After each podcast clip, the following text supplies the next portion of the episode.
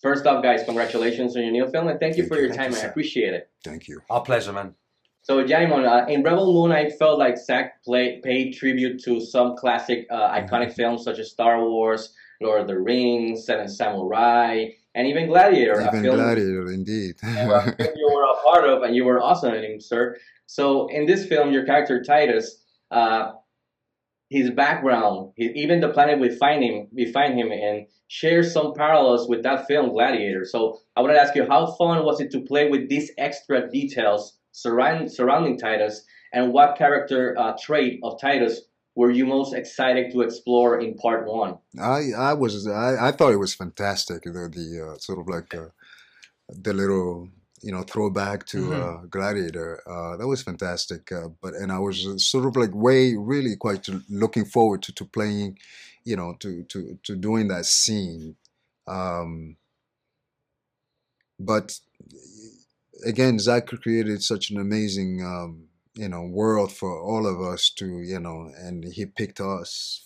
I, I don't know where he got Staz from, but you know, he found us uh, pretty much uh, you know from everywhere. Yeah.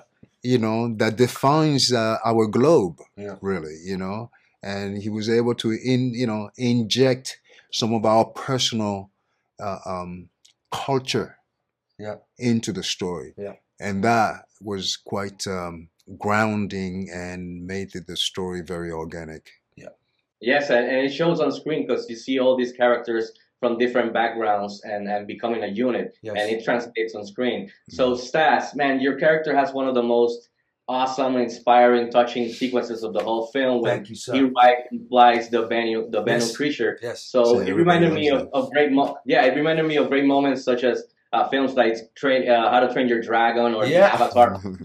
So how fun and challenging was it filming this sequence? Did you do any real type of preparation for it, like Yeah. riding horses Yeah, or some, some training beforehand? Yeah, I mean, I I, I, I I practice a bit of martial arts myself. I mean, I'm very amateur, but I, I'm I'm I'm a, I'm a humble enthusiast of mixed martial arts. So you know, I, I'm reasonably stunt creative. Not exp- I'm as in I li- still need the wonderful experience and expertise of our stunt team. I couldn't I couldn't have done it without them. You, it's kind of like comparing lights to a sun when it comes to those guys. But I have a bit of background there. But what was wonderful about the bird itself was that created a, a physical, practical thing for me to sit on, and it would go up to 25 feet in under two seconds. So I'd go from the floor to the top. So there's this real Wow. room to play around with. I had to be strapped in and everything.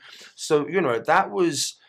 I got to. Pre- I I spent probably like two, three hours on the bird before filming, which was more than enough time because it's quite painful. But um, but but but also was very was a wonderful example of Zack giving us the time to really bring it to life. Regarding the actual performance of you know connecting with the bird and the intimacy you're referring to. Thank you for your kind words. Um, it was really about connecting to my own experiences with wild animals or, or animals that deserve and all animals deserve respect but ones that to, to, to tame to to connect with you know you have to be more careful with. And i used to foster and train pit bulls here in la and sometimes in the uk and amateur and i didn't have i did no training in it but i just thought they were quite misunderstood creatures. And every single one that i'd trained two of them had bitten people before or a dog. Now live with humans and kids and dogs and they're absolutely fine. And it was uh, that experience that allowed me to kind of understand what that approach is like. And that approach ta- takes patience. It takes respect takes understanding the creature enough to not do it your way but do it their way. It takes compromise right? And mm-hmm. that was kind of physically where i got the performance from. And and also the bennu also represents him the Bennu's in the same state he is. He's actually, I don't think this is a spoiler. He's from my planet. They- I- that's why I can speak to it. I think it makes sense. I'm talking in my language, right? Haven't given anything away. And and the Benu represents him, represents his past. It represents uh, the point in his life where he's got to the crux where he can no longer sit in the shadows. He can no longer hide. It is time for him to stand up and be the man that he lost, the man that he needs to become again. This redemption theme that exists throughout the movie, and yeah, And, and it's a wonderful scene, like I said, and you guys both were fantastic Thank in the you, film. brother. Again, guys, congratulations on your new film, and you. thank you for your time. I appreciate it, and happy holidays. Gracias. Happy holidays.